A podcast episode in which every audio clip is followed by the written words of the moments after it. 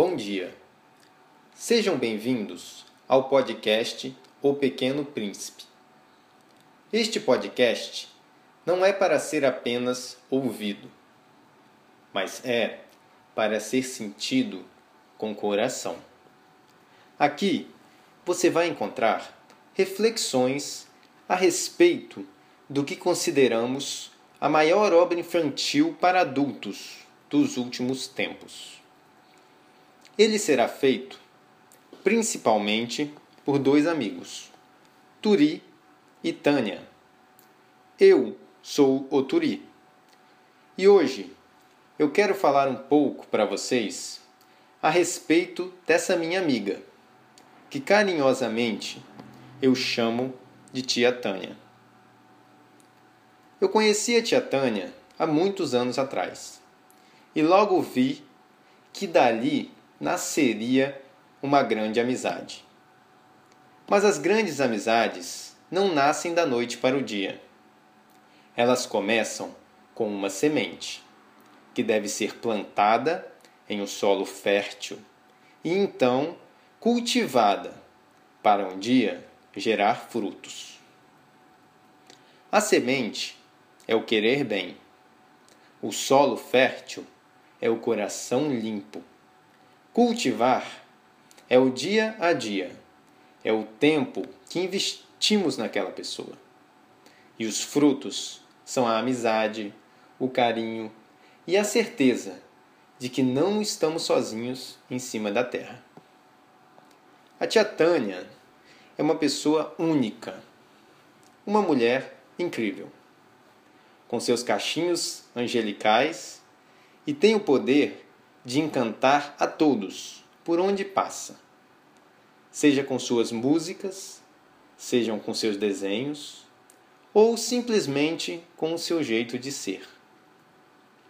Não é apenas pelo seu sorriso que ilumina todo o ambiente por onde ela passa, mas também pelos seus conselhos, que nos mostram o caminho para a felicidade. Ela ama plantar jardins e ama cultivar as flores. Ela ama todas as estrelas que conhece. Ela mora próximo a um lindo lago, em uma grande fazenda. E com ela mora também sua filha, uma das flores que ela plantou e que vive a cultivar com todo o seu carinho e toda a sua afeição. Eu espero, do fundo do meu coração, que minha descrição desta amiga tenha sido, no mínimo, reveladora. Pois acredite, quando vocês ouvirem a voz dela, me entenderão. Agora, vou falar um pouco desse livro, O Pequeno Príncipe. Não é um livro para crianças, porque traz justamente a mensagem da infância, a mensagem da criança. Essa criança que romperá de repente no deserto do teu coração, a milhas e milhas de qualquer região habitada, e na qual reconhecerás, ó prodígio, os teus olhos, o teu riso, a tua alma de há vinte ou trinta anos. A menos que não queira ver na face do pequeno príncipe a face de um outro, coroada com os espinhos da rosa. Este livro é também um teste. É o verdadeiro desenho número um.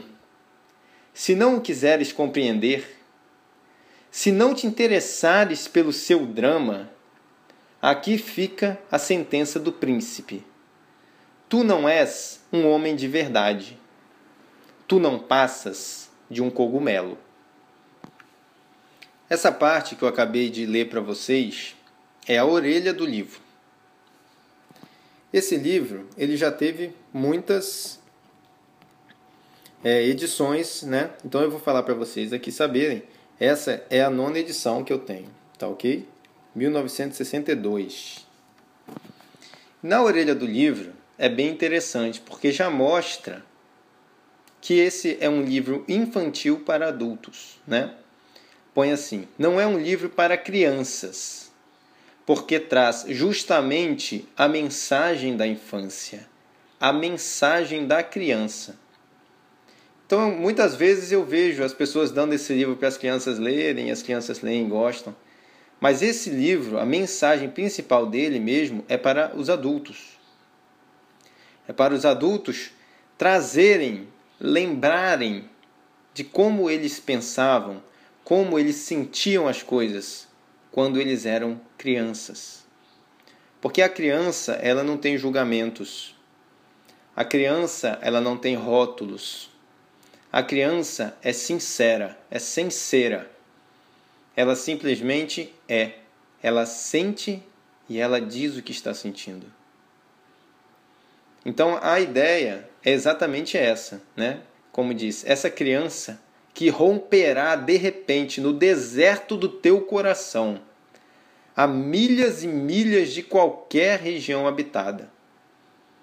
Então, às vezes, a vida faz nós nos tornarmos pessoas áridas, né?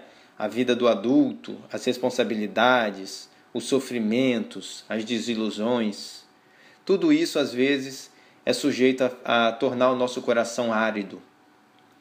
Mas se nós deixarmos nascer dentro do nosso coração essa criança que nós éramos, nós poderemos nos reconhecer nessa criança, reconhecer os nossos olhos de criança, como nós olhávamos as coisas quando éramos criança, né? Os olhos de uma criança, eu sempre vejo assim, mostram sonhos dela. O brilho nos olhos da criança mostra o tanto que as crianças sonham. E hoje em dia, será que você ainda sonha com alguma coisa?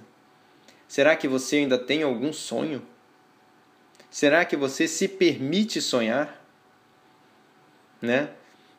O riso da criança também, que é um riso puro, não é um riso fingido. É um riso que vem de dentro do coração. E quantas vezes você tem deixado-se sorrir, o seu coração sorrir? O que você tem feito na sua vida para o seu coração sorrir? Então, às vezes, é preciso resgatar a nossa alma de há 20, ou 30, ou 40, ou 50 anos, dependendo da sua idade. Para a gente poder encontrar de novo essa criança dentro do nosso coração. E assim a gente poder voltar a olhar o mundo com os olhos dessa criança. E aí nos deixar, nos permitir sonhar e nos permitir sorrir e ser realmente felizes. E para quem pode ver, na face do pequeno príncipe, aqui ele diz, né, a face de um outro, coroada com os espinhos da rosa. Por quê?